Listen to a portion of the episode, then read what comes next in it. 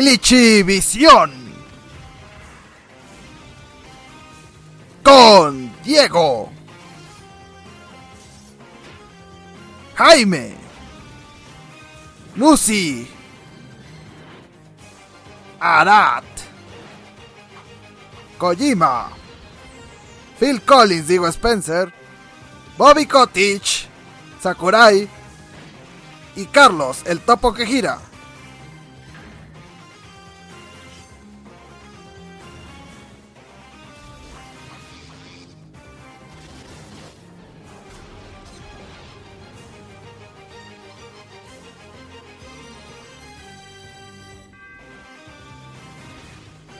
Glitchivisión. Bienvenidos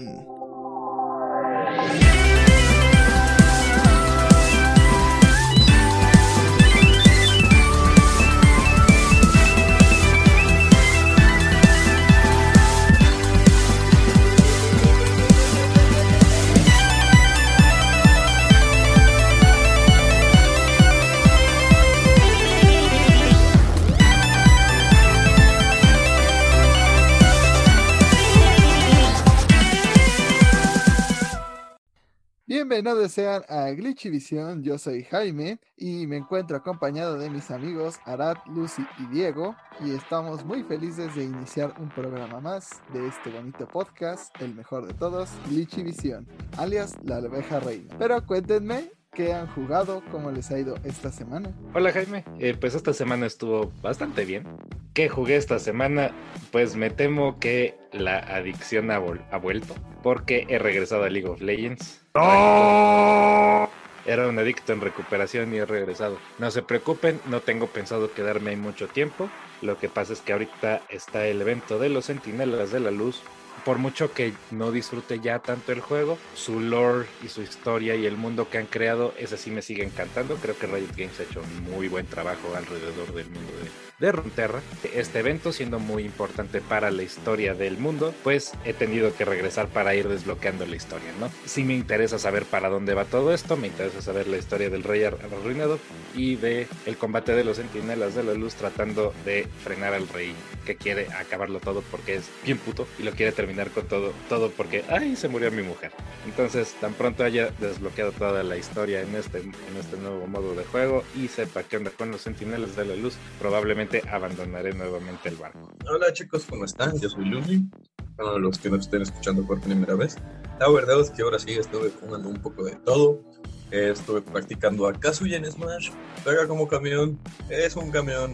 No puedes dar vuelta rápido porque te caes. Así de sencillo. No tienen buenas recoveries, pero eso sí, mientras no necesites recovery, vas a hacer que tu oponente esté sufriendo cada segundo. Porque si pegas como cami- camión, puedes cambiar. Y si sabes hacer command inputs, puedes seguir combeando y combeando hasta sacar a alguien del juego. Siguiente, también jugué el Monster Hunter Stories 2. Me gustó mucho. Bastante cute, bastante estratégico. Eh, hay ciertas cosas que me preocupan de hacia dónde va a ir el juego en algunos años, pero ya hablaremos de eso después. Por último, jugué el Pokémon Unite, que pues va a ser un tema de controversia más adelante en este podcast. Pues yo lo encontré bastante entretenido, pero hablaremos de eso ya después. Este podría ser el último programa del equipo juntos. Esta semana, como siempre, jugué Animal Crossing. Yo soy Arad, por si no se habían dado cuenta con Animal Crossing. Pues sí, le invertí más tiempo a Animal Crossing. Estuve buscando SPs. Adivinen quién sigue teniendo un solo pez sin encontrar en este juego. Así es, soy yo, pero bueno. Ya llegará en algún momento. Dios recompensa a los que esperan. Por otro lado, estuve reviviendo un juego de mi infancia gracias a un comentario de Lucy y me puse a jugar Yu-Gi-Oh! Forbidden Memories PlayStation 1. Vaya, no recordaba que había oponentes tan rotos y realmente el juego está roto. NPCs que tienen cartas estúpidamente poderosas. Básicamente como que toda la mecánica se parece un poco a la primera temporada de Yu-Gi-Oh! que era como de, ok, voy a sacar mi mago oscuro de la nada y le voy a partir tu madre a tu mazo básico. Y luego para obtener cartas como raras o poderosas que podrían ser útiles, o tienes que tener varios duelos contra un mismo oponente y esperar que ahí te caiga una como recompensa. Por ejemplo, ahorita estoy intentando sacar el dragón negro de ojos rojos. Tiene un ratio de que aparezca venciendo a Joy del 2%. O sea, del 2% y aparte tienes que tener como una super puntuación en la batalla. Creo que también es parte de memorizar las fusiones y de qué monstruo se fusiona con cuál. Porque aparte no es como que necesites una carta para hacer la fusión. Es como de, ok, vamos a tirar cosas random al, al escenario y lo que salga. Entonces creo que ya recordé por qué ese juego me frustraba tanto de pequeño. Es por lo estúpidamente roto que es. Me están partiendo a mi madre y nadie está haciendo nada. Así es, eh, a partir de esta semana van a tener que escoger Glitchy Vision Lucy o la versión Glitchy Vision Jaime como en Pokémon y tendrán aventuras diferentes. Pero eh, pues yo estoy bien, yo solo tuve tiempo de jugar The Legend of Zelda Skyward Sword y damn, si pensaba que el inicio de de Toilet era pesado, el de Skyward tampoco se queda este, atrás. Es un poquito muy tedioso, sobre todo, o sea, sí le han quitado cosas de Fi molestando, pero sigue siendo Fi, entonces va a molestar en algún punto determinado. La trama sigue siendo un poco pesada en ciertos sentidos, pero se ha mantenido bien y pues ha estado en eso. El juego se ve precioso, eso sí, las gráficas tuvieron un upgrade bastante bueno y espero que pronto nos den ese maldito Wind Waker HD Nintendo. ¿Dónde está? Recuerden que lo que sí está disponible es Glitch Vision Extra, donde hablamos de Legend of Zelda. Escúchenlo, está muy bueno. Así es, pues vamos a nuestro primer tema. Pues esta semana Arad estuvo jugando tendrá como una continuación ya que se anunció que el juego de Yu-Gi-Oh! Master Duels llegará pronto a nuestras manos. Konami de la nada lanzó un trailer donde nos hacía como esta gran descripción del juego, donde nos comentaban pues que la gran diferencia es que este sí se va a pagar, no va a ser de celulares como otras iteraciones del juego y que van a seguir las series del TCG original. Esto pues sí es una gran novedad. Se supone que va a venir con algunos tutoriales para la gente que se ha mantenido lejos de la franquicia o que pues nunca ha sido parte de esta comunidad. Se anunció que también que dentro de las consolas que va a llegar será el Play 5, el Play 4, Xbox One, Xbox Series X, Steam, Nintendo, la App Store y Google Play Store. O sea, hace en todo pero no sé si ustedes piensan comprarlo, si les emociona este anuncio. En lo personal, pues creo que me alejé mucho de Yu-Gi-Oh a partir de que el anime dejó de ser una cosa, así que realmente no pienso comprarlo, pero puedo ver a mucha gente emocionada por esto. Me llamó la atención el concepto. Eh, creo que esa fue mi primera interacción con el mundo de Yu-Gi-Oh en los videojuegos. Eh, más adelante llegué a jugar un título para Game Boy y uno de PlayStation 2.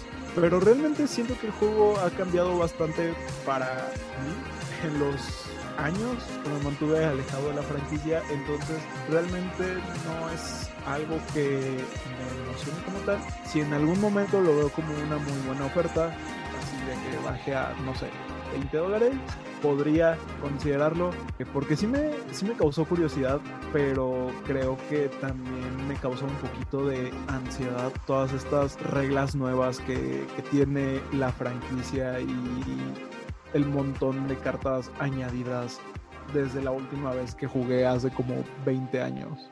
Una invocación 5 acá, carna, perdí el interés. Personalmente a mí me emociona muchísimo. Yo jugué mucho tiempo Yu-Gi-Oh! físico, el TCG. El único motivo por el cual realmente dejé de jugar es porque en algún momento dices, ¿qué vale más? ¿Mi dinero o este pedazo de cartón? ¿Te das cuenta? Que el pedazo de cartón le gana dinero, pero que no lo quieres pagar. Siento que es una gran oportunidad para atraer gente al TCG porque, pues bueno, el TCG físico, en especial este año de cuarentena, pues ha sido más difícil para los jugadores. Siempre ha habido como esta barrera inicial para un TCG en el sentido de que sí necesitas invertirle, porque rara vez, a menos de que juegues con alguien más, o sea, que convenzas a un amigo de empezar contigo, rara vez vas a poder tener un buen punto de entrada con un deck básico, entonces es una inversión de dinero en cartas y, y pues a aprender las reglas, tener con quién jugar. En ese sentido me emociona. En el otro, en ningún parte del anuncio anunciaron cómo, cómo se van a obtener estas cartas y de la misma forma en que lo dijo Arada hace poco, tenemos ya este conocimiento de que algunas veces farmear cartas 0.2% de probabilidad de que salgan no es muy divertido. Yo como creo que lo van a manejar es como DLCs para las siguientes expansiones de caja, o sea, como las siguientes cajas que saquen, cada caja va a ser un DLC, o al menos eso espero, y pues habrá que esperar más noticias.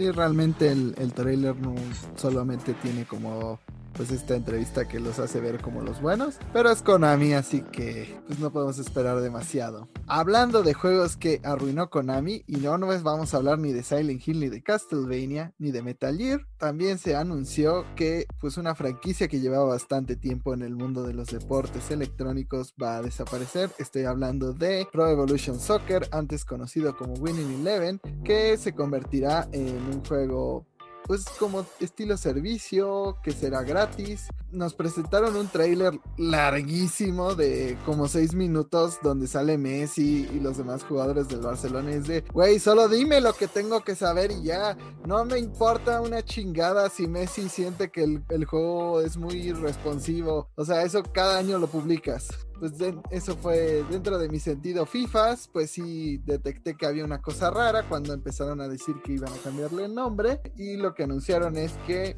justamente en ya el juego no tendría costo, que pues iría el juego como por partes, anunciaron que para otoño, a principios de otoño, pues tendrás como nada más como partidos locales con el Barcelona, con el Bayern, con la Juve, con el Manchester, con el Arsenal y todas esas franquicias de las que se han podido hacer para este juego y que solo vas a poder eh, jugar entre generaciones por ahora, los de Play con Play, los de Xbox con Xbox. Luego añadieron que ya en otoño más centrado van a generar como el crossplay entre PlayStation 4, Steam y Xbox y pues van a hacer el clásico modo este de armar tu equipo con tarjetitas. Ya saben que en estos juegos, pues en este podcast no condonamos toda esta clase de gacha ni nos gusta pues este tipo de, juegos, pero pues, la gente los compraba a final de cuentas. Y luego para invierno llegará pues una versión donde van a la que va a generar todos los pedos porque planean juntar gente que juega en celular y gente que está jugando con un Play 5 al mismo tiempo que va a ser un desmadre interesante y también eh, dijeron que van a añadir la jugabilidad con controles y celulares. A lo que yo voy es que pues probablemente va a ser la queja de Lucy constante con los juegos de pelea. Mucha gente va a estar jugando en la calle, pues jugando su FIFA, bueno, no su FIFA, su Pro Evolution Soccer o e-Soccer y uno va a estar en consola bien conectado y la conexión va a ser un desastre por una parte veo por qué decidieron hacer esto. Muchos dicen que ya FIFA igual debería pasarse este modelo de que no deberían vender una caja cada año con pocos cambios, pero también es cierto que la mayoría de que hace esta queja pues no no es quien los compra a final de cuentas. yo creo que los jugadores de PES son los que estaban muy molestos. Ellos querían seguir comprando su cajita, querían seguir teniendo su gacha culero y querían pues todo esto que a lo que ya estaban acostumbrados. Creo que sí podrían haberlo planteado de otra manera. Yo creo que pudieron haber hecho algo como que compraras tu cajita y fueras pagando por tus expansiones, pero no sé qué piensan ustedes de estos juegos que van cambiando como servicios y, y pues si realmente era necesario este cambio. Dejen de hacer servicios, no funciona. ¡Ah! Pro Evolution Soccer era una saga vaciada, yo creo. Yo creo que más de uno nos reímos con los nombres de los equipos y los nombres de los jugadores para los cuales no tenían licencia. Y pues, este, como en algún momento discutimos, bueno, que más bien nos comentó Jaime al, equipo de Glitchivisión, pues Revolution Soccer era como, como más técnico, ¿no? Era, eh, era el, el profesionalismo, por decirle de algún modo, en contra de pues lo aproximable que era FIFA, ¿no? Pues es una saga muy querida para muchos. Hay, muchísima, hay mucha, mucha gente que prefiere un, un, Pro Evolution Soccer a un FIFA. Pero pues esto se va a acabar con su modelo free to play. Básicamente se van a mantener pues vendiendo tarjetitas para hacer el equipo. Y exactamente así funciona FIFA. Y los odio a todos. Púdrete Konami, púdrete EA, son unos malditos ladrones, me chocan sus mendigas estupideces. Y luego la gente todavía los compra sabiendo de, sabiendo de que su fucking tarjetita no va a servir de nada en un año. Porque Pero tienes la tarjeta. el nuevo juego. Pero tienes la tarjeta de pero no vale nada la tarjeta de Pelé porque no, porque es un bien virtual que va a desaparecer en un año, porque en un año vas a tener el próximo FIFA y si aún si mantienen el Pro Evolution Soccer, ahí te vas a estar como estúpido gastando dinero. ¡No lo hagan! ¡Ah! Se te va a reventar la vena de la frente. Bienvenido a la obsolescencia programada dentro de los videojuegos. Siento la vena de mi frente Pues ese tipo de juegos sí, sí prestaría muy bien a un servicio. La gente, bueno, creo que no es novedad. Yo no soy de jugar FIFA, ni PES, ni nada por el estilo. Los amigos que tengo que realmente disfrutan FIFA o PES o ese tipo de juegos lo juegan religiosamente. Entonces creo que a varios de ellos les cae como anillo al dedo y que ya no vayan a tener que estar pagando cada año por una cajita, sino que ya pueden tener este servicio constantemente. Y creo que ya hemos visto con varios otros juegos que son free to play, así como es Apex, como es Fortnite, que sacan su cajita versión física con contenido descargable y otras tonterías. Asumo que bien podrían hacer lo mismo para estos, para la gente que todavía quiere las copias físicas. Pues bueno, por sí me cuesta entender la gente que quiere las FIFAs, ¿no? Así que querer tu FIFA y específicamente querer tu copia física del FIFA. Si tú eres una de esas personas, no te critico, solo mándame un mensaje y explícame tu lógica, porque realmente estoy intrigado. Muy bien, primero nos van a cancelar los otakus y ahora los FIFAs. ¿Con quién nos meteremos después? Pero concuerdo con Lucy, este, hay juegos que se prestan y sí podrían pensarse en un modelo free to play eh, y en un modelo en el que pues de alguna forma estés invirtiendo a no mucho, pero sí constante. Y FIFA y PES son ejemplos magníficos, sobre todo porque los cambios no son pues significativos, vaya. Lo que menciona Diego sí es también importante, ¿no? Que haces tu inversión ahorita, pero en un año no va a servir de nada. Y de alguna forma también este tipo de volver el juego un servicio le va a beneficiar también a esa parte porque ya no vas a tener que cambiar de juego para poder seguir utilizando esas mecánicas y los juegos de deportes se prestan para eso sobre todo los de fútbol los más populares en este caso PES ya lo hizo quizás lo, FIFA lo haga. FIFAs no tengo nada en contra de ustedes es su dinero ustedes deciden que gastarlo pero también hay otro tipo de juegos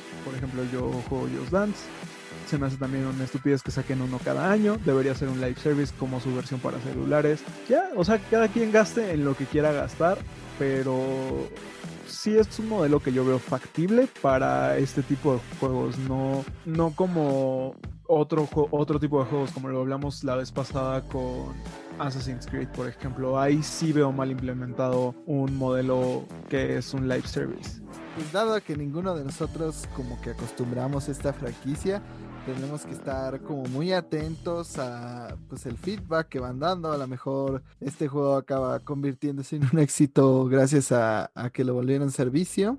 No lo sabemos, pero los mantendremos informados en Glitchy Vision. Por lo pronto, no se van a armar las retas. De lo que sí quiero armar las retas es de la Crash Anniversary Collection o de CTR, porque ahí sí soy el rey de, de Crash Carritos. Pero cuéntanos, Arad, qué fue este festejo que Activision no nos dio pero Nintendo al parecer le importa más el aniversario de Crash que Activision. Así es, esta semana se publicó que se va a lanzar un bundle especial por el aniversario de Crash y de hecho no es nada más uno, son dos bundles que incluyen los juegos que han salido de Crash para esta generación. El primer bundle incluye Insane Trilogy y Crash Carritos o CTR.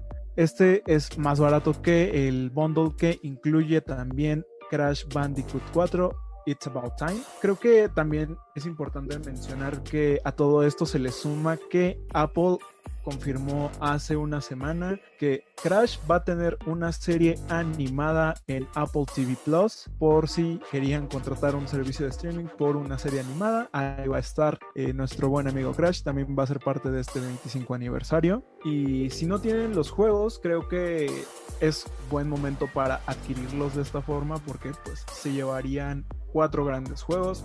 La verdad CTR me gusta mucho, pero me saca canas verdes.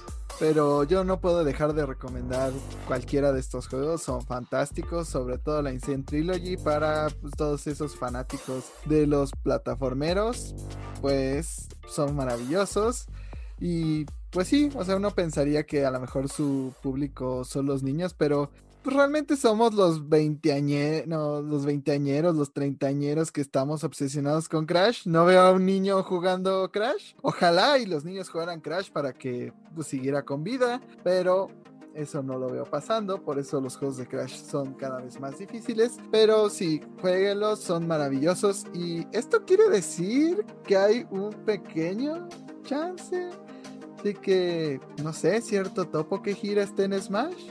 Digo, Nintendo ya lo está promocionando más que Activision. Oh no, Jaime se está volviendo yo. ¿Recuerdas Sonic Boom? Sonic Boom, Sonic Boom, Sonic Boom. Pero al menos Sonic Boom, eh, bueno, al menos Sonic sí está en Smash, así que. Sí, pero Sonic entró antes de la serie, si no tendríamos al Sonic gangoso todo largo. Qué horror. No, no lo invoques, Lucy, por favor. Qué miedo. Solo digo, aléjense de Sonic Boom de Wii U. Es horrible.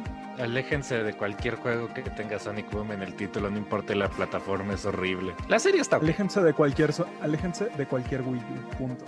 Pero bueno, eh, haciendo eco del sentimiento de Jaime, todos estos juegos en un paquete es una ganga. Y aparte todos los juegos son muy buenos. Entonces no puedo dejárselos de recomendar. Vayan y consíganlo porque se me hace que sería muy buena idea. Los juegos de Crash son legendarios por una razón. No han envejecido para nada. Se siguen jugando muy bien. Pues ahora que están en HD pues todavía mejor, ¿no? El Crash Team Racing no es el juego de, de cards este, más accesible, si acaso, pero no deja de ser un juego de cards muy divertido. pues le hizo competencia de Mario Kart en su momento, e insisto, por buena razón. Como el paquete también va a incluir el Crash 4.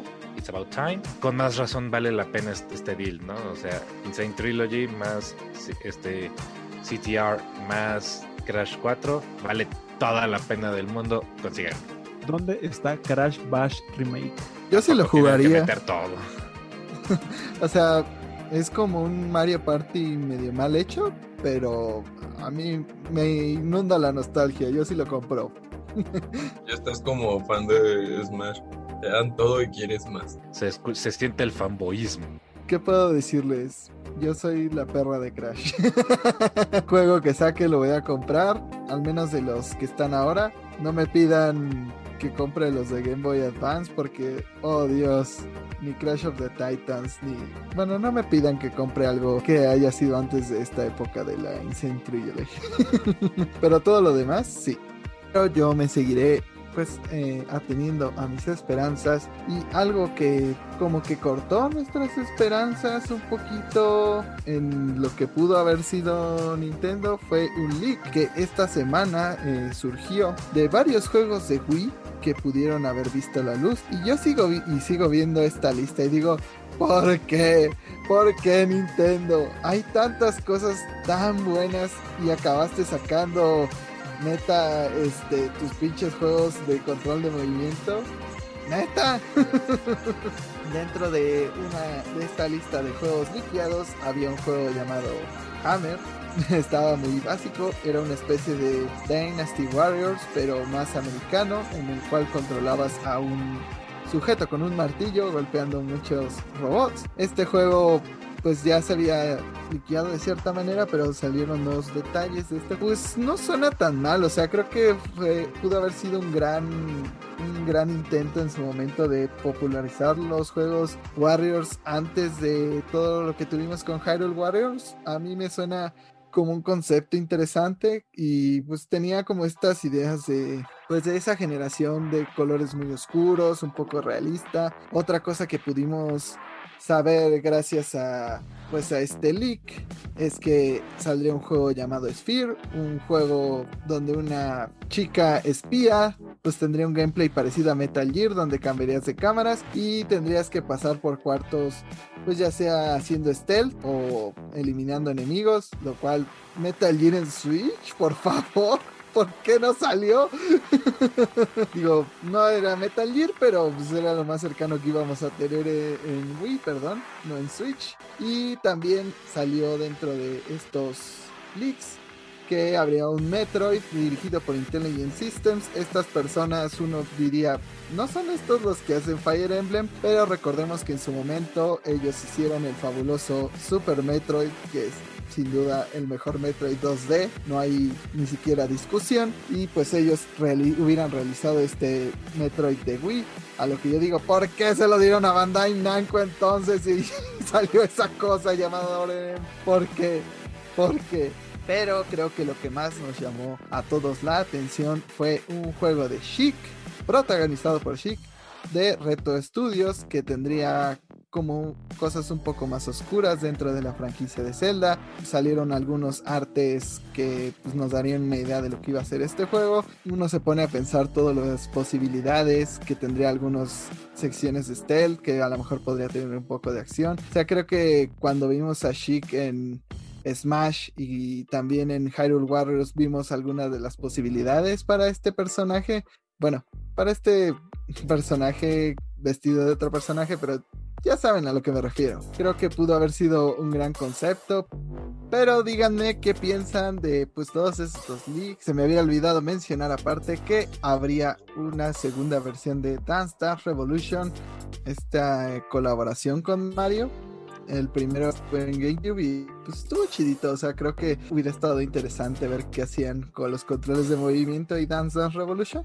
Es interesante ver como todos los juegos que no llegaron a salir en su momento para la consola y que también hubo varios que se llegaron a convertir en otro juego. Eh, recuerdo que hace algunos años se filtró también eh, la idea de lo que iba a ser originalmente Silent Hill Shattered Memories, ese horrible reimagination de Silent Hill 1, que realmente no iba a ser una reimaginación como estaba pensando, como estaba pensado realmente. Y pues creo que también es triste ver cómo se descartan algunas ideas, porque creo que muchas tenían potencial. No sé, creo que eh, eh, es como estos cambios que hemos visto. Por ejemplo, también en la semana tuvimos otro leak de lo que pudo haber sido Mother 3 si hubiera salido para Nintendo 64 y ver cómo se transformaron algunos algunos conceptos y otros dieron paso a otros juegos, pues también creo que es importante para la, la industria. Si no me recuerdo, uno de, las, de los juegos que aparece y que de hecho mencionaste es Hammer si no mal recuerdo, ese sí tuvo anuncio, me parece que en un E3 o en, un evento así más chiquito tal vez, pero sí, sí lo anunciaron y me acuerdo que vi el, concept art y dije, wow, esto se ve cool, el martillote está, está matón. Ahora, sabiendo de que hubiera sido, bueno, hoy que estoy un poco más grande y que sé que es un, juego de Dynasty Warriors, creo que puedo vivir sin, sin el proyecto Hammer, ¿no? El que sí me frustra es el, el proyecto de Chic, ¿no? El que iba a ser Retro Studios, que, que iba a tener a Chic de protagonista en una línea de tiempo en la cual, pues, el héroe del tiempo hubiera fallado. Y pues iba a ser la aventura de, de Chic en, en este mundo en el que pues Link fracasó en el futuro, ¿no? Y, creo que eso da pie a una historia súper interesante y pues Chic es un personaje que para muchos nosotros se quedó en, en, nuestra memoria. Siempre aparecía de la nada y se veía muy cool y pues cuando salió en Smash Bros. Melee yo me acuerdo lo mucho que jugué Chic porque fue como de no manches, es que es Chic, güey. Soy un fucking ninja, güey. Y estaba bien feliz. Y aparte pues Retro Studios es conocido por por hacer productos de calidad, ¿no? Eh, los Metroid Prime creo que son muestra de, la gran calidad que tiene Retro Studios y de cómo se clavan en las cosas para hacerlas y pues también juegos como el Donkey Kong Tropical Donkey Kong Country Tropical Freeze. Retro Studios hace muy bien las cosas, entonces, oh por Dios, yo hubiera matado por ver ese juego de Chic. Ah, qué pena que, se haya descartado. Pero creo que una de las revitalizaciones que podría funcionar con The Legend of Zelda es eso, es tal vez ver las historias desde el punto de vista de otros personajes y, pues investigar qué se podría hacer, qué, hacen otros héroes aparte de Link, ¿no? Entonces, y creo que Chico hubiera sido un muy, muy interesante lugar para empezar. Qué pena que no se va a ver. Estoy ligeramente decepcionado de, enterarme de la existencia y no existencia de este juego. The Legend of Zelda Breath of the Wild 2 se acerca rápidamente y eso este, ahoga un poquito de mis decepciones. A mí, cuando me llegó la noticia del Zelda, del juego de Chic, fue- solo pensé dos cosas, ¿no? Como, hmm, el primero. Mira, spoiler que no es spoiler, todo el mundo sabe quién es Chic. Así que si no quieres saber quién es Chic, sáltate como minuto y medio. ¿Va? Sería el primer juego protagonizado por Zelda. Y punto número dos, cuando me dicen que es como un poco más oscura la timeline, que puede ser como sneaky y al mismo tiempo puedes tomar el combate así un poco más directo. Yo solo, o sea, mi cerebro lo único que piensa es Prince of Persia. Y solo puedo pensar en un Prince of Persia con Chic. Y me emociono aún más. Entonces, recuerden, Twitter es el tren del mame este día. Así que si queremos convencer a Nintendo de que sigue siendo una buena idea hacer un juego de Chic, agarren hashtag eh, Chic, New Chic Game. No sé. Piensen algo creativo. Yo tengo como sentimientos encontrados. O sea, claro que me hubiera gustado ver este juego. Los juegos de Retro Studios, pues sí son calidad realmente. No, no con, hasta la fecha no han como fallado en ese sentido. Solo me cuestiono pues, cuántos proyectos ya le han rechazado a, Retro Studios últimamente o qué han estado haciendo desde 2014 porque pues solo han sacado Donkey Kong Tropical Freeze y desde entonces hasta la fecha llevamos 7 años sin ningún juego de Re- Retro Studios. O sea, lo único que hicieron con Tropical Freeze para Switch fue poner el Funky Mode y hasta ahí. Neta, se tardaron 7 años en el Funky Mode. Entiendo que están haciendo Metroid Prime 4, pero eso no lo, no lo estaban haciendo antes. Entonces, what the fuck, Retro? ¿Qué onda? Me hubiera encantado ver este juego, pero pues ya sabemos, o sea, yo creo que llegaron con Miyamoto y Miyamoto les dijo, oh, un juego con historia interesante que puede no depender de controles de movimiento, no, saquemos Skyward Sword, porque eso fue lo único que tuvimos en el Wii después de Twilight Princess, así que nah, me desespera. Pero creo que muchos de estos proyectos hubieran sido interesante verlos si hubieran llegado a la luz. Igual me cuestiono si este Airbound 64 hubiera pues tomado su lugar dentro de esta consola, si habría salido en América, no habría salido en América, quién sabe. Tal vez hoy día no tendríamos ese pedo de Reggie teniendo siempre que decirle a los fans que no va a traer Modern 3 a América. Pero vayamos a otra noticia, ya que Ubisoft pues tuvo una especie de anuncios continuos en los que seguía y seguía decepcionándonos constantemente. Madre mía, Ubisoft, ¿qué estás haciendo? En verdad me tengo que pregun- preguntar qué estás haciendo. Primero, eh, empecemos por el anuncio de Tom Clancy X Defiant, este juego que va a ser un shooter bajo el nombre de Tom Clancy. Mm, Para ser franco, pinta como un juego muy parecido a un Call of Duty, o por lo menos pretende ser algo así como un Call of Duty.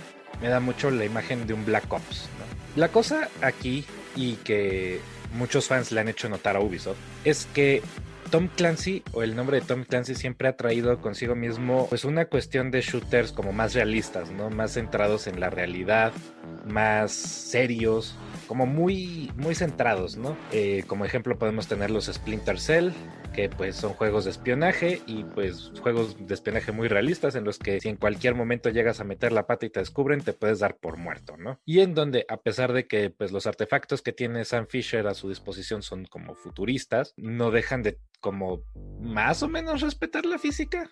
Y pues lo, lo, que se mostró de X Defiant es que pues es un juego bastante más irreverente, ¿no? Mucho más de, de grafitis y apariencias chidas, o no por decirles chidas, pero como un poquito más caricaturescas. Una jugabilidad un poquito más, pues no tan realista, ¿no? Algo más parecido supongo a Halo o como dije a Call of Duty Black Ops que pues particularmente realista no es, ¿eh? ¿no? Que puedes aguantar 10.000 disparos y aún así, pero si no es a la cabeza te recuperas, por decir algo. Y pues los fans de Tom Clancy se le fueron encima, encima a Ubisoft a decirles ¿Qué demonios estás haciendo? Esto no es digno de tener el nombre de Tom Clancy encima. Pero pues Ubisoft tiene este carrera de no escuchar, ¿no? Luego, sumado a eso, pues parece ser que va a ser otro live service, porque ahora todo lo, que Ubisoft quiere hacer son live services. Y pues ahorita eh, no puede evitar recordar su Battle Royale, que se llama Hyperscape, que para ser justos, Hyperscape se veía lo suficientemente interesante y pues se basaba más en verticalidad que en otra cosa, pero me parece que sus números han sido verdaderamente abismales. Uno de estos días nada más tenía 47 viewers en Twitch, entonces pues el juego pues, está en, serios problemas, ¿no? Uno creería que Ubisoft así es como señalarle a Ubisoft y mira qué es lo que pasa cuando intentas subirte al tren fracasas porque ya el mercado está saturado y ahora el mercado se va a meter a un mercado que ya está saturado porque tenemos un Call of Duty por año y van a sacar un juego parecido a un Call of Duty. Entonces, pues Ubisoft nomás no aprende, ¿no? Y luego salió una noticia de que, pues lo que originalmente iba a ser el multiplayer para Assassin's Creed 4 Black Flag, este juego que pues estaba basado en, en el mundo pirata y pues mucho de la mecánica era pues manejar barcos. Originalmente Black Flag iba a tener un modo multiplayer. Luego, eventualmente, el modo multiplayer se convirtió en su propia cosa, lo querían, lo querían convertir en un MMORPG, este, como de piratas. Cada vez fue creciendo más el proyecto, ¿no? Ahora, hoy en día, lo que originalmente se iba a llamar Black Flag Infinite, ahora se llama Skull and Bones. Skull and Bones, pues se ha visto aquí y allá en varias ocasiones. Sin embargo, recordemos cuándo salió Assassin's Creed Black Flag. Black Flag salió en el 2013. Skull and Bones originalmente iba a salir en 2018, luego lo atrasaron a 2019, luego lo atrasaron a 2020, luego lo atrasaron a marzo del 2022. Mucha gente que trabaja en Ubisoft está diciendo este proyecto es un desastre, pero ya para estas alturas es tan grande que no lo podemos cancelar. Y hay mucha gente que tanto ha renunciado a Ubisoft o, como, gente que sigue trabajando en Ubisoft y además puede seguir trabajando en el juego, han dicho, este proyecto va a ser como Anthem. Ya saben, Anthem de Bioware, que fue un total y absoluto desastre porque nadie en el equipo sabía qué demonios estaban haciendo. Pues algo así es, es el caso de, de Skull and Bones, ¿no? Que se le ha invertido tanto al proyecto pero nadie tiene como una dirección clara de hacia dónde va, a pesar de que pues tenían la base de jugabilidad de, del barco en, en, Assassin's Creed. Pues la verdad es muy buena. Eh, Assassin's Creed 4 yo diría que es uno de los mejores Assassin's Creed y la mecánica del barco, para sorpresa de todos, pues es muy muy buena y es muy divertida, a pesar de que pues los Assassin's Creed hasta ese momento eran juegos como más bien semi de sigilo, semi de acción esto también le pega a los desarrolladores del juego porque eh, pues en Ubisoft se paga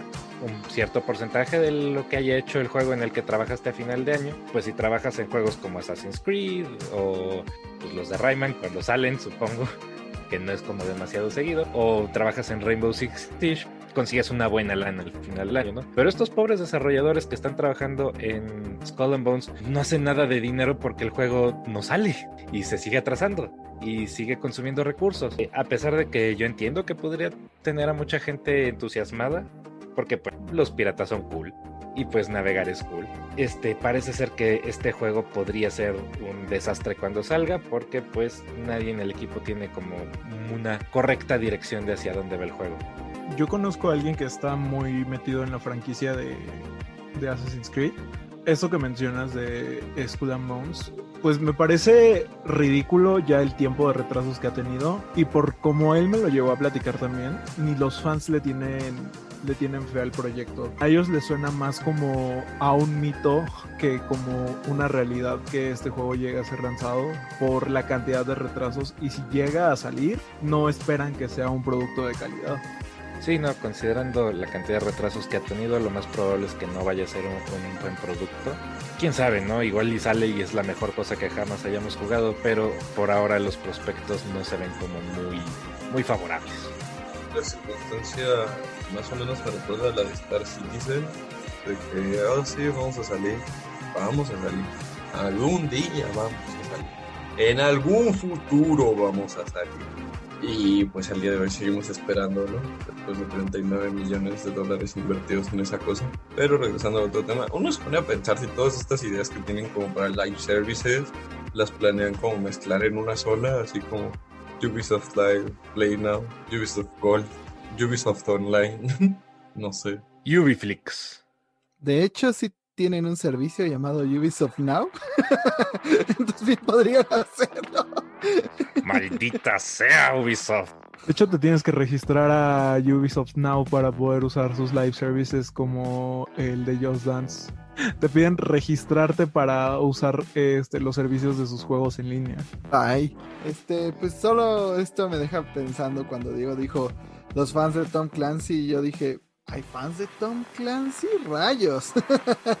Porque realmente Ubisoft le ha puesto Tom Clancy a todo lo que sea un shooter que se le ocurre. Creo que sale un Tom Clancy o una expansión para Tom Clancy cada año y es como de, fuck Ubisoft, pensé que estabas milkeando Assassin's Creed y con Tom Clancy no te mides.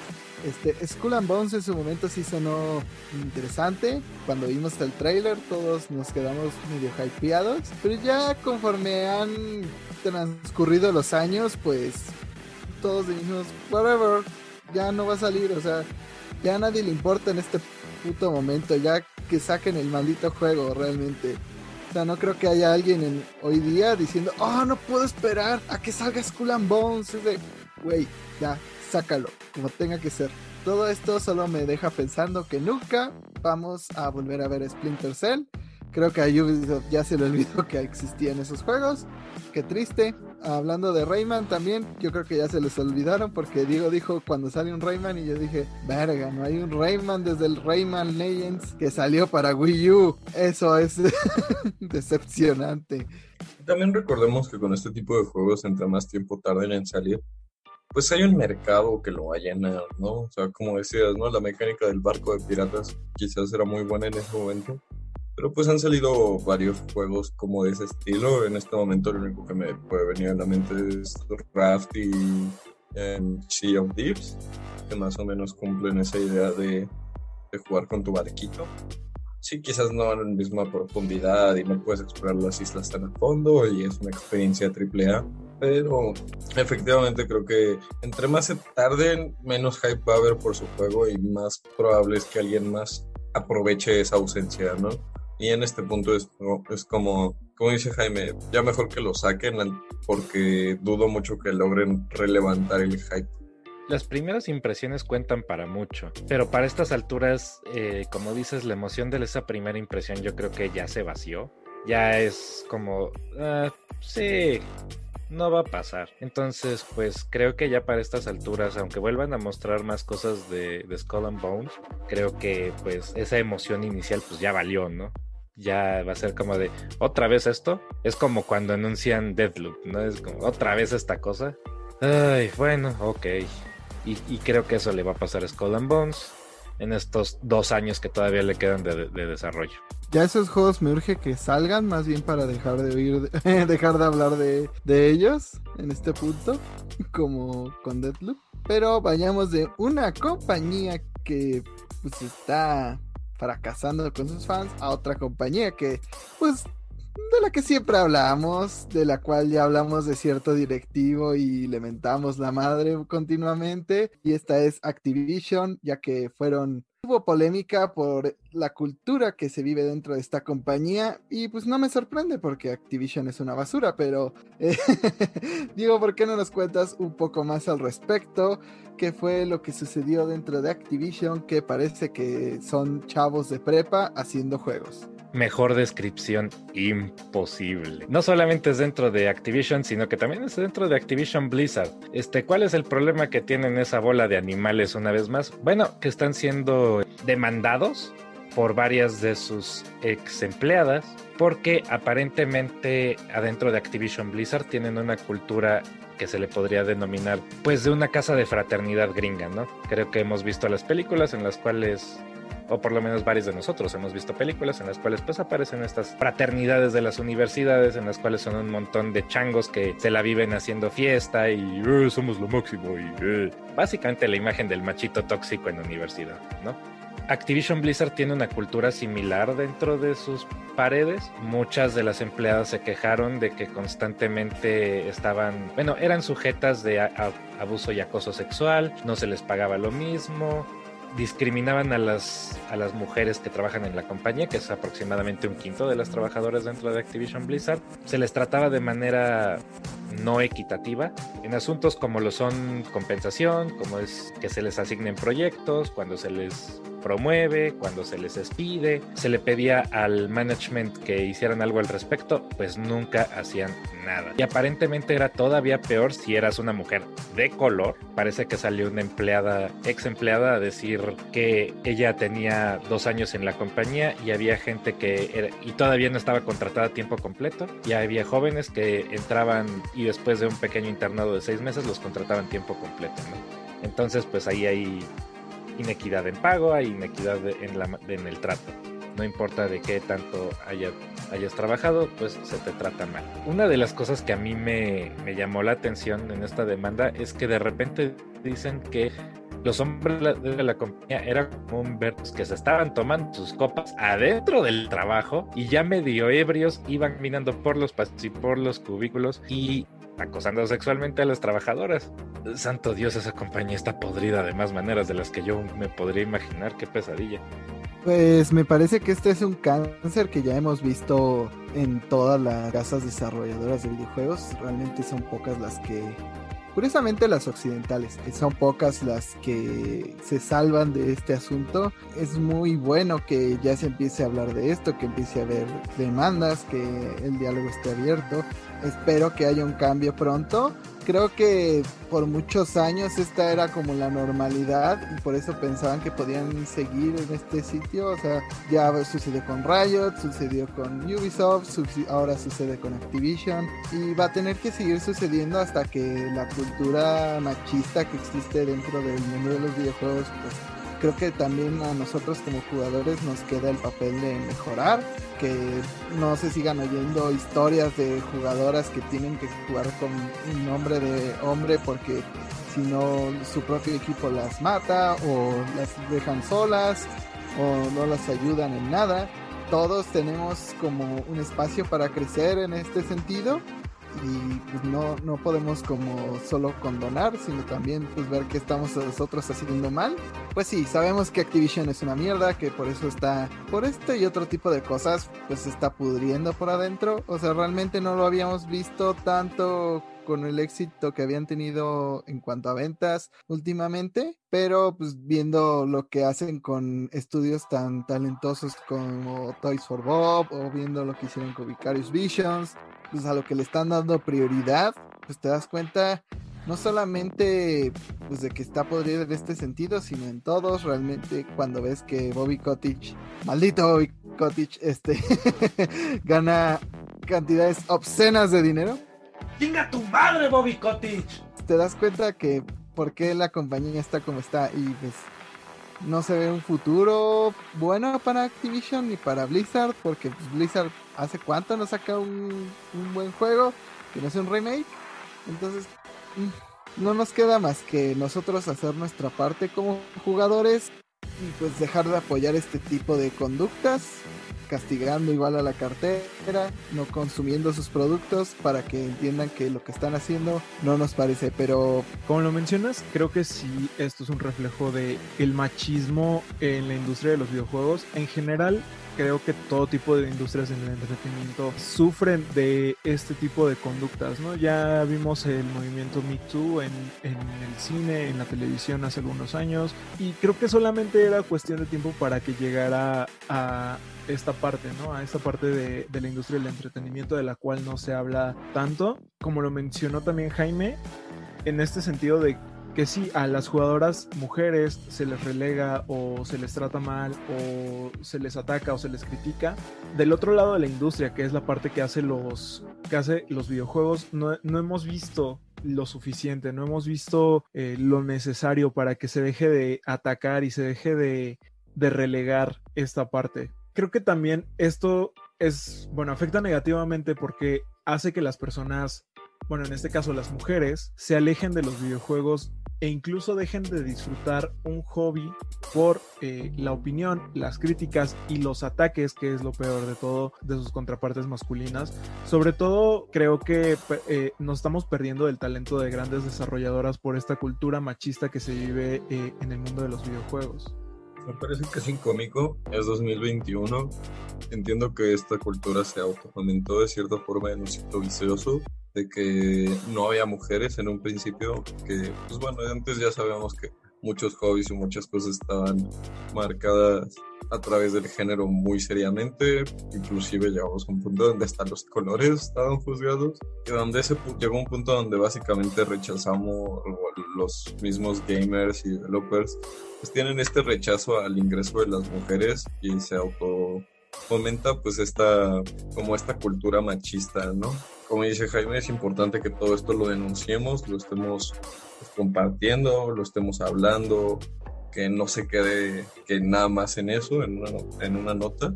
Final del día, todo el mundo somos parte de, esta comunidad y creo que tenemos que ir forzando este cambio. Este, ya estamos en ese punto como muy crucial para que este cambio funcione, así que no, no dejen de apoyarlo, no dejen de seguirlo. Y al mismo tiempo me pongo a pensar comparando con otras comunidades, porque incluso dentro de los videojuegos pues hay de comunidades a comunidades, inclusive cabría decir. Por poner un ejemplo nada más, pienso en la comunidad de RuneScape y cómo algunos de los primeras personas que marcaron la historia de RuneScape, pues fueron mujeres, ¿no? O sea, al día de hoy Blue Rose fue la primera en llegar a 99 herrería y construcción y crafteo y sigue siendo pues ampliamente reconocida por la comunidad, recordada por mucho cariño, siguen tomándole en cuenta para muchas cosas, llegó a ser inclusive mod del juego. Y eso fue hace años cuando RuneScape estaba empezando. Estamos hablando de un juego bastante viejo, cabe decir. Y ver que, que, hay compañías que han logrado esa transición bastante bien y voltear a ver a Ubisoft, que es una empresa que sigue tragándose a otras empresas, pues uno se preocupa, ¿no? Porque qué tal, por ejemplo, qué tal si el ambiente de de Toys for Bob era bastante ameno y ahora que están en este ambiente de fraternidad las cosas pues empiezan a cambiar. Uno se preocupa porque pues esta mentalidad tóxica y cancerígena, por más que no nos guste admitirlo, es contagiosa, ¿no? Cuando se fomenta en un solo lugar, pues las personas tienden a acostumbrarse y ya sea a participar o a hacerse de la vista gorda. Y es lo que tenemos que evitar. Sí, como dijo Arad, creo que esto es algo, y como también dijo Jaime, en realidad, esto es algo que pues nos concierne a todos y que todos tenemos que trabajar para, pues para arreglarlo, porque pues todos somos parte de esta comunidad videojugadora. Los videojuegos son para todos, ¿no? No importa si eres bueno, si eres malo, si eres hombre, si eres mujer o lo que sea. Todos deberíamos de tener la posibilidad de, de agarrar un juego y disfrutarlo como, este, como queramos, cuando queramos y porque queremos, ¿no? Y pues este tipo de actitudes desde los desarrolladores y pues también que de repente se las comunidades y que es chocante de ver, pues te pone de malas y te puede decaer un poco, ¿no? Realmente no me gusta dar este tipo de noticias pesadas, pero creo que es, que es importante ponerles un foco encima. Sí, o sea, a nadie nos gusta que esto siga siendo tema en el 2021, pero pues hay que atacarlo para justamente eliminarlo. Para fortuna de las personas que, que sí se lo preguntaron, que pues yo sí como que ahí vi tantito muchos de los desarrolladores de Toys for Bob y de Vicarious Visions cuando supieron lo que iba a suceder con estos estudios pues hicieron un éxodo así que bien por ellos. Espero que saquen al menos un juego indie donde sí puedan realizar todas esas ideas que tenían para, para Spyro o Crash en un futuro. Pero pues veremos si podemos cambiar esta cultura poco a poco. Ahora sí que a cada quien le toca su granito de arena. Pero algo que nos devolvió un poco de esperanzas en la vida, en el amor, en todo. Y en EA aparentemente fue un anuncio que hicieron en un stream especial que habían anunciado que iban a hacer en lugar de su aparición en E3. Yo ni siquiera me acordaba que había stream de EA, solo me enteré de la noticia, pero bueno, nos llegó la gran noticia de que habrá un remake de Dead Space. Lo cual a mí me parece fantástico. Dead Space para mí, pues nunca lo pude experimentar. Siempre fue como esta leyenda de un juego de la gente que hizo Resident Evil haciendo un juego en el espacio de, de survival horror y para mí fue de realmente siempre los he querido jugar y pues que ahora tengan un remake con cosas mejoradas, que la franquicia tenga una nueva oportunidad y yo siendo el fan número uno de los Survival Covers, solo digo, ya, inyectalo mis venas, díganme cuándo.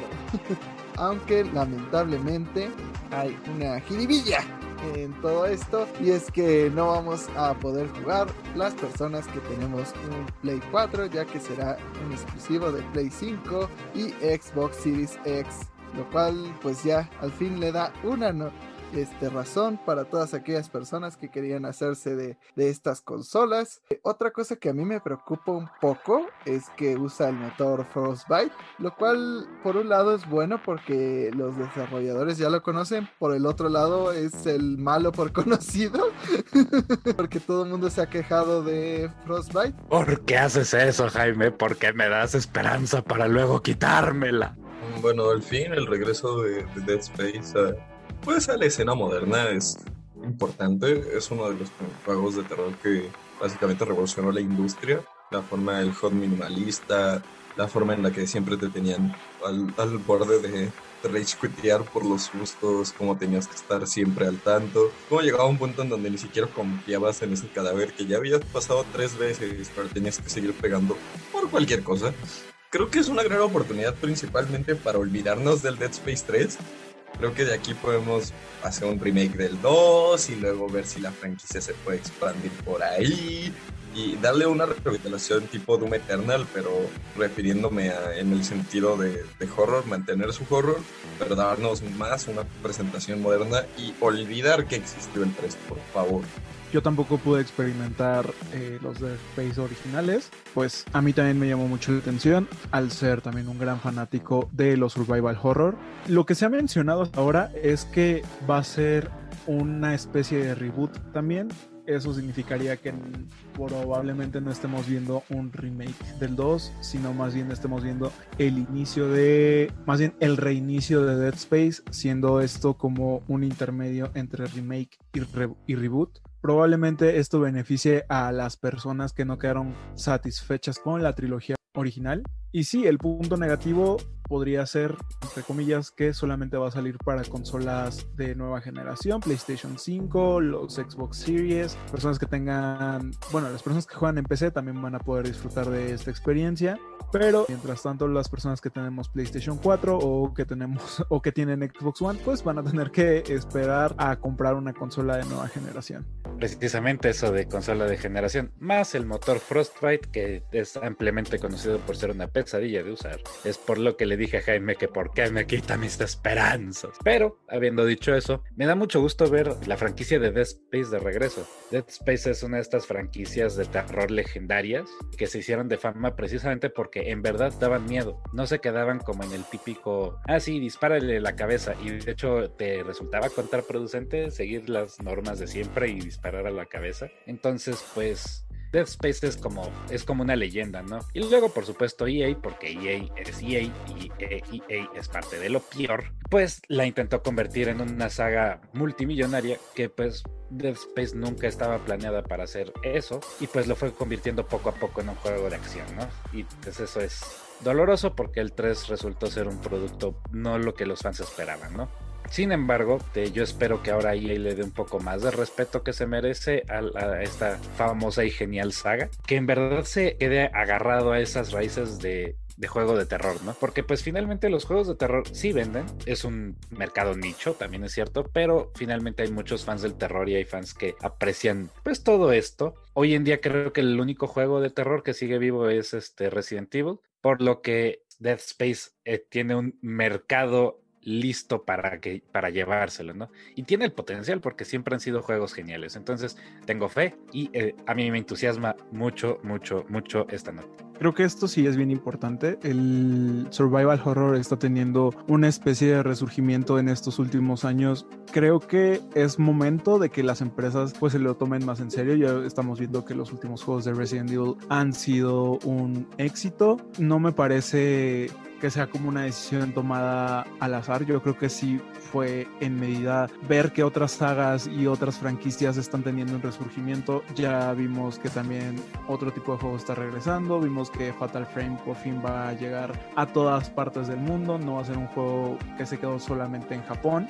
Pues esto solamente abre más a que las personas disfruten más eh, este tipo de juegos. Muchas personas deciden no entrarle al survival horror justamente por la parte del horror. No les gusta asustarse porque no es una sensación placentera, pero la verdad es que creo que también hay un tipo de juego para todos dentro de estos géneros Eh, yo, por ejemplo, soy muchísimo más de lo psicológico que de lo corporal, pero también disfruto de juegos como The Last of Us, que no lo considero tanto un survival horror, pero de alguna forma entra dentro del género. Así que probablemente yo estaré jugando Dead Space cuando tenga mi PlayStation 5 después de vender un riñón de Lucy. ¿No lo consideras un survival horror y qué de esos pinches infectados que te salían de la pared así? Tú dices, what the fuck? Hay sustos que sí dan gusto para cualquiera que no lo sepa. Existe Resident Evil 8, yo solo pongo el enfoque ahí. A mí lo único que me preocupa realmente es que hace cuánto que no hacen un Dead Space. No sé siquiera si los desarrolladores que hicieron originalmente este juego sigan trabajando en EA. Lo dudaría bastante. Pues tendremos que ser cautos con nuestras expectativas. Al final de cuentas, EA es EA. Siempre puede encontrar la manera de arruinar un juego.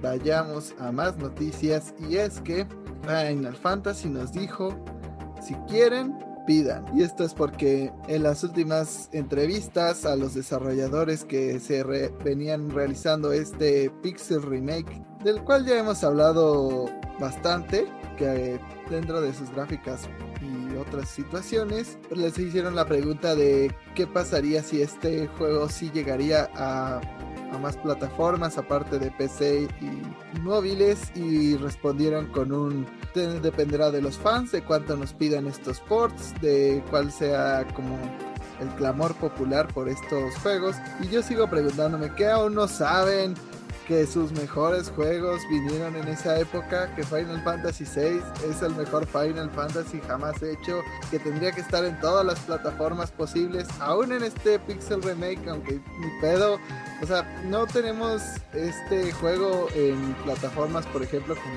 Nintendo o PlayStation desde, desde el PlayStation 1 y, el Super Nintendo, o sea, realmente, o el Game Boy Advance. O sea, yo creo que a final de cuentas Square Enix ya lo debe de, tener pensado, solo quieren como causar una especie de movimiento por el juego, pero no me gusta mucho cuando las compañías como que piden que se haga este port begging que los fans estén así de, ay, por favor, dioses desarrolladores, serían tan amables de darnos su juego. Para más ejemplos, pues vean a Atlus. Venga tu madre, Atlus.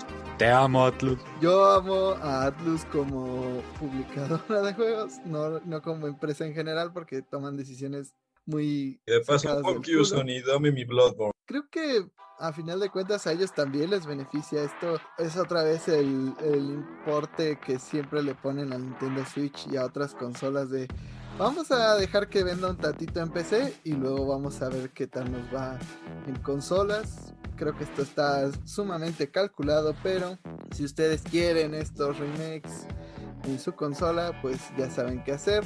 Yo no se los recomendaría porque estoy seguro que Square Enix ya lo tiene bastante eh, contemplado. Realmente no, no tengo más opinión porque tampoco es como que me emocionen bastante por la baja calidad de estos ports.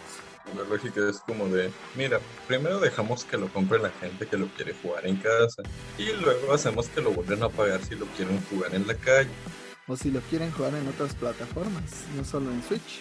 Eh, a mí se me hace un poquito absurda la noción de si hay suficiente demanda, porteamos el juego. Es como de, bitch, tendrías más demanda si portearas el juego. Idiotas. Porque finalmente quienes van a querer el juego y quienes van a comprar el juego, pues los que tengan la consola lista, ¿no? La PC Master Race es una cosa y hay mucha gente que le va a los juegos de PC, pero la mayor parte de los jugadores les gusta, ¿no? Pues sí son de consola, ¿no? El Switch es como la, la consola que más mencionamos para, est- para estos propósitos, pero pues finalmente los juegos de RPG se prestan muy bien a estar en un Nintendo Switch y que te los puedas llevar. Pero pues finalmente hay gente que tiene su Play y que definitivamente le gustaría jugar estos juegos en Play. Entonces, eh, sí, yo creo que Square lo que quiere es que la gente ruegue y pues no me parece. Yo siento que ellos deberían portear sus malditos juegos y ya, payasos. Sí, porque además, pues ellos se ahorran el dinero de publicidad de esta manera.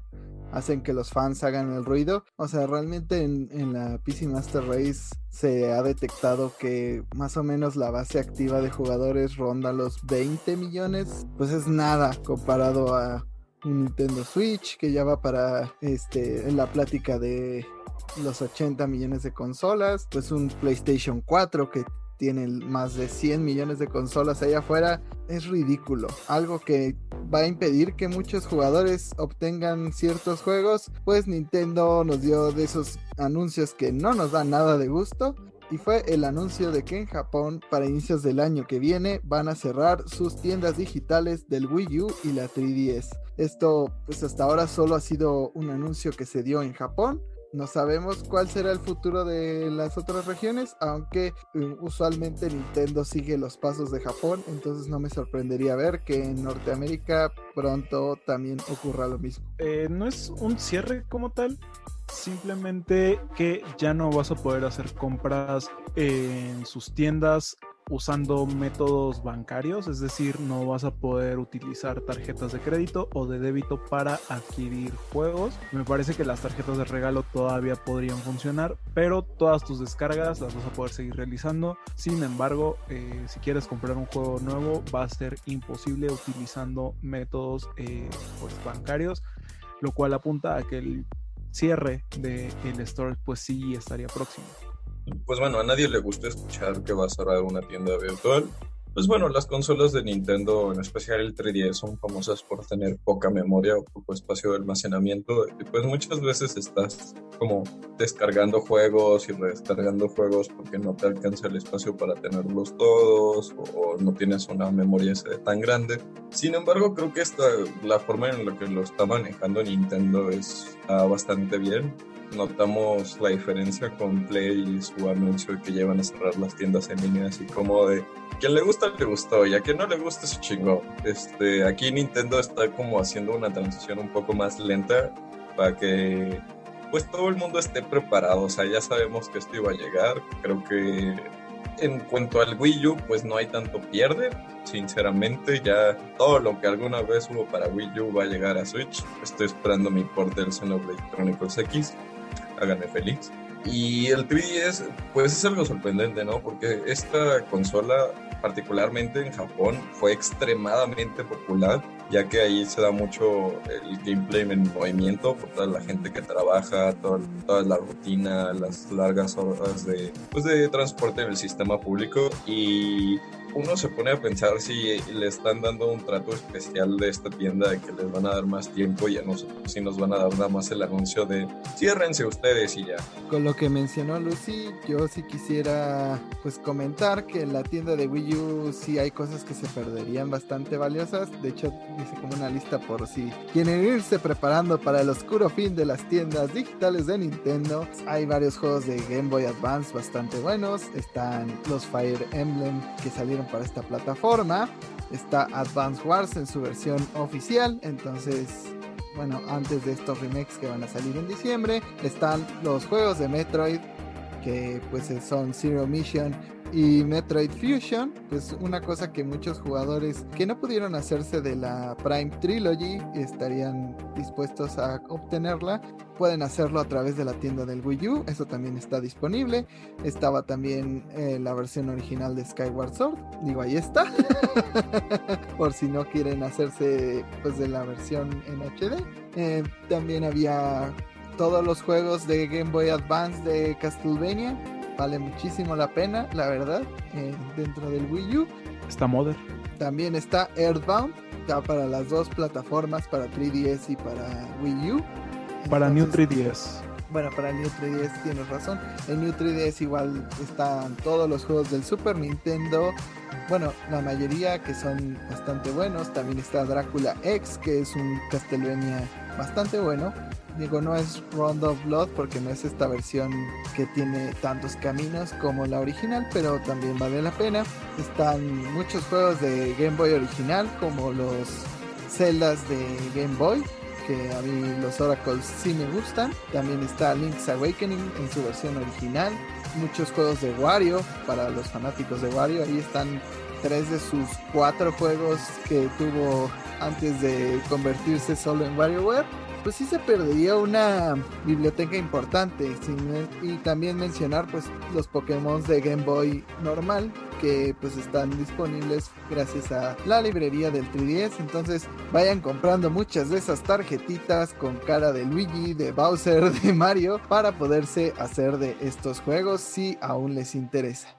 Eh, un poco antes de grabar este podcast hubo un poco de polémica dentro de conmigo y Lucy porque pues opinamos cosas distintas de este tema, pero voy a dar, a dar la nota y luego ya podemos discutir a gusto. Resulta ser que últimamente han empezado a haber muchas quejas por el juego de Pokémon Unite. Este juego es un MOBA free to play que cuenta con diferentes Pokémon, publicado por Tencent y Nintendo, donde emula mucho la manera de jugar del el famosísimo juego League of Legends. Todo era felicidad hasta que empezaron muchas quejas porque se le empezó a acusar este juego de ser un pay to win que tienen mucha ventaja los que utilizan dinero de la vida real dentro de este juego. Y en Reddit el usuario Not destacó lo anormal para el juego que es gratuito, los jugadores que compran pues, los aumentos que, que hay para en la tienda que te dan diferentes stats, que pueden aumentar diferentes cosas dentro de tu personaje, pues los puedes comprar con un tipo de moneda que existe en el juego con la cual obtienes pues jugando, que son las AF Games. Estas puedes obtenerlas echándole ganas, ahora sí que constantemente metiéndote al juego y hay otro tipo de gemas que son las que no puedes utilizar pues más que comprándolas. Dentro de estos pues se creía que solo iba a ser para las cosas estéticas o para comprar algún tipo de personaje DLC. Pero una de las primeras sorpresas es que esta moneda que puedes ir ganando con el tiempo, pues estaba topada a una cierta cantidad que puedes ganar por semana. Y pues haciendo cuentas, este mismo usuario señaló que Gengar, por ejemplo, que es un personaje que pues tiene unas estadísticas importantes dentro del juego. Solo se podría obtener con 5 semanas de juego constante, lo cual para algunos no es problema porque pues existen juegos como Street Fighter 5 donde tienes que hacer la misma dinámica, pero también puedes pagar desde el principio para obtener a Gengar, lo cual pues ya de inicio pues a algunos jugadores les da una ventaja. Claro está que pues no todos tenemos las mismas habilidades, algunos aunque tengan al mejor personaje dentro del juego van a seguir perdiendo, pero la mayoría pues no se la viven en este juego. Creo que este juego era como una oportunidad justamente para que nuevas personas que no estaban interesadas en este tipo de pues de iteraciones de Pokémon se unieran a esta manera de jugarlo y pues de alguna manera esto les da una ventaja grosera a los jugadores que no están acostumbrados a este tipo de dinámicas. Otra cosa que se destacó es que algunos objetos suben tus estadísticas dentro del juego, como la velocidad, como pues la potencia de los ataques. Se fue acusando cada vez más a este juego para ser un, pay to win. algunos creían que lo iban a poder jugar de manera competitiva, pero pues con este tipo de ítems es difícil, o sea, Neo Nathan Drake agrega que la monetización del juego en sí está muy bien pensada y que es muy peligrosa. Explica que está diseñado en tres etapas. Compramos gemas con dinero real. Entonces, gracias a las gemas que compramos, mejoras, compramos mejoras de objetos. Las mejoras de objetos se utilizan en items para mejorarlos. En realidad, esto ayuda a evitar que los, que los jugadores calculen exactamente cuánto les están costando y conozcan el valor exacto de cada gema pues realmente estos ítems son mejorados con estas gemas que puedes comprar. Entonces, pues da a pensar que este juego ya está bastante monetizado para que en algún punto sea considerado para poder ser competitivo. Vamos a la parte de opinión. Bueno, cabe mencionar que de los cuatro integrantes de este podcast, el único que ha jugado el juego y probado el juego hasta ahora soy yo. Sé que estoy defendiendo lo indefendible, ¿no? Pero aún así tengo que hacerlo, no sé, es por el contenido, piénsenlo así, ¿no? De mis quejas principalmente van a que te limitan cuánto puedes generar, debería ser libre. Si una persona realmente quiere sentarse a jugar todo el día, pues no verían por qué, no, no entiendo por qué el límite tan duro. En cuestión de, de lo demás que han comentado, está pensado para un juego que tienes que jugar pues constantemente, ¿no? Múltiples días para que estés regresando. No es un juego que esté diseñado para que te lo gastes en una noche. Los ítems a los que te refieres son los Held Items. Los Held Items te ofrecen ciertas estadísticas. Puedes pagar por conseguirlos directamente. Nintendo, bueno, siento que ah, hicieron un balance apropiado entre cómo te dan las cosas. El pase de batalla te da todo lo que no es cosmético de forma gratuita. ¿Cuánto cuestan las unidades? Por ejemplo, los Pokémon, en este caso Venga. Sí, cabe mencionar que, pues sí, con el límite te tardarías aproximadamente 5 semanas en juntarlo de, de un personaje de 10.000 monedas, como es Gengar no es como que empieces en cero. Pokémon, muchas veces Nintendo y muchos juegos siempre se han fomentado por eso de free to start o free to begin, de cierta forma. Y efectivamente, con las misiones iniciales te dan alrededor de 16 mil monedas, que es más que suficiente para el Gengar y algo más, ¿no? Ahora, yo no estoy aquí para defender el hecho de las microtransacciones, todo eso. Y pues también recordarles, este es un MOBA, ¿no? O sea, no es el primer MOBA de la historia. Ya ha pasado antes, hay personajes caros, siempre que salen son caros. Y siempre va a haber gente que se queje de eso. Y el juego está apenas empezando, ¿no? Creo que como incluso muchos dicen, como este eh, Not Nathan Drake comentó, creo que lo importante ahorita sería demostrarle a Nintendo que pues sí tenemos interés en su juego, pero quizás sí tienen que reempezar a, o repensar su sistema de monetización para ser un poco más amigable. Creo que pues el juego no lleva ni una semana de haber salido, todavía puede que muchas cosas cambien. Al mismo tiempo siento que atacan, bueno, el ataque se siente un poco más grosero de parte de Nintendo porque no estamos tan acostumbrados a tipo de prácticas de parte de Nintendo. Volteando a ver el otro lado de moneda, Tencent no me sorprende tanto. Pues como mencionaste, el juego apenas va empezando y pues al ser un juego que inicia es raro que desde un comienzo ya haya personajes de paga. Gengar es un personaje de paga porque pues, prácticamente si no lo pagas así sea con la moneda in-game no lo tienes. En este caso en específico pues dicen que no se puede saber bien lo que estás gastando porque primero tienes que comprar estos tickets que no sabes exactamente cuánto te cuesta mejorar tal estadística o cuánto te cuesta tal cosa. Y pues todo esto es muy confuso, o sea, si de entrada eh, pues sabes que no es un público precisamente muy adresado dentro de este género el que está jugando Pokémon Unite y pues todavía le haces más difícil el saber qué le da cada cosa por su dinero, pues da muchas confusiones, o sea, ya hasta en juegos donde claramente tipo Fortnite, obteniendo el pase de batalla, sabes lo que viene dentro de los pases de batalla, o sabiendo pues todo lo que implica, pues hay casos donde los niños abusan y agarran las tarjetas de los padres y se gastan una cantidad bestial de dinero. Como que salta un poco que Nintendo le entra a este tipo de cosas que pues van un poco más en engañar a los clientes porque a final de cuentas pasa también con las tarjetitas de FIFA. Los niños no saben cuál es la probabilidad de que le salga Cristiano Ronaldo, de que le salga Messi, de que le salga el, futbolista que ellos están buscando. Pues aquí igual, los niños no saben cuánto es lo que van a obtener por su dinero y pues este juego va principalmente hacia niños porque tiene Pokémon, porque es de Nintendo. Entonces, pues es una cosa bastante seria porque no sé si ni Pokémon quiere entrar a esas aguas de pues decir que a final de cuentas está haciendo las cosas bastante confusas a sus consumidores para que no sepan exactamente por qué están pagando saca de onda, ¿no? Que Nintendo está entrando a esto. Creo que podemos notar que ha empezado con estas prácticas desde que hincó un poco más el diente en lo que son las aplicaciones de celular, los juegos para teléfono, lo que ha sido toda esta movida de Nintendo en el móvil. Sé que todos queremos ver a Nintendo con ojos de ternura y, y recordar nuestra infancia y nostalgia, pero hay que recordar, es una empresa más, ¿no?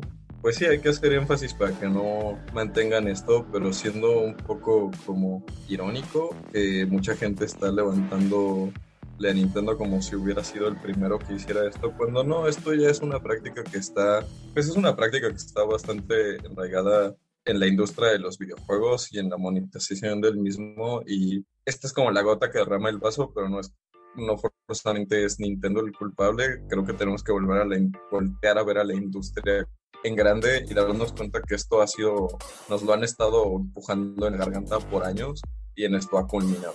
Realmente yo creo que lo que a la gente le saltó pues es eso, que muchos no, eh, no habían entrado en los MOBAs, entonces estas prácticas se les hacen un poco inusuales. Yo sé que en algunos MOBAs esto es lo más de lo más común, pero también hasta en Pokémon Go como que el, lo que obtienes por tu dinero está bastante claro. Si das tantas monedas, te dan tantas pokebolas. Si pues obtienes una expansión de la mochila, te cuesta tanto, o sea, no, no está como tan encriptado en, ah, esto te da un boost del tanto por ciento para tal item. Y es de, güey, ¿quién se va a poner a ver eso? Realmente, o sea, creo que el, jugador de Pokémon Unite y creo que el jugador de Pokémon Unite es una rara combinación de, de, personas que llevan mucho tiempo con la franquicia y que comprarían cualquier juego de Pokémon, le hace Arad, y los que sí entraron por el MOBA eh, o por este tipo de juego, que es Lucy o otro posible comprador de Pokémon Unite. Bueno, comprador porque pues en algún punto yo imagino que si les engancha el juego pues le están invirtiendo de alguna manera su dinero o su tiempo. Y dentro de estos grupos de Reddit muchos incitaban de hecho a tirar el juego de alguna manera o afectarlo de alguna manera para hacerles saber a Nintendo que pues estas prácticas no les parecían, que no lo iban a aceptar, que pues tenía que hacerse un cambio. Yo creo que pues hay maneras más constructivas de hacerle eh, saber a Nintendo que pues estas cosas no les gustan, simplemente no consumiendo a Gengar o comprándolo con el dinero en juego, pues todas esas estadísticas ellos las tienen, ellos saben cuántas personas realmente pues se esfuerzan para ganar los items, cuántas eh, pues no lo hacen, pues es una mejor manera de, de darle su opinión a, Nintendo o hacer un trending en, en, Twitter. O sea, siempre hay maneras de que Nintendo pues sepa, pero creo que tirar el juego ya es un poco extremo. Eh, creo que Nintendo de alguna u otra manera sabrá que pues al jugador común de Pokémon pues estas prácticas no le, no le gustan, no, le, no les interesan, a pesar de que sean comunes los MOBAs, pues por ejemplo yo me imagino un, un fan de Pokémon que no esté adentrado en esto, pues sí le, le puede saltar bastante. Nintendo al menos sí se ha esforzado en hacer un buen sistema de control parental en sus consolas. Entonces en ese sentido sí está muy difícil que un niño pueda gastarse todo el dinero de sus padres en un juego así o algo por el estilo que pues hemos visto estas prácticas con otros juegos que también han ocurrido, ¿no? O sea,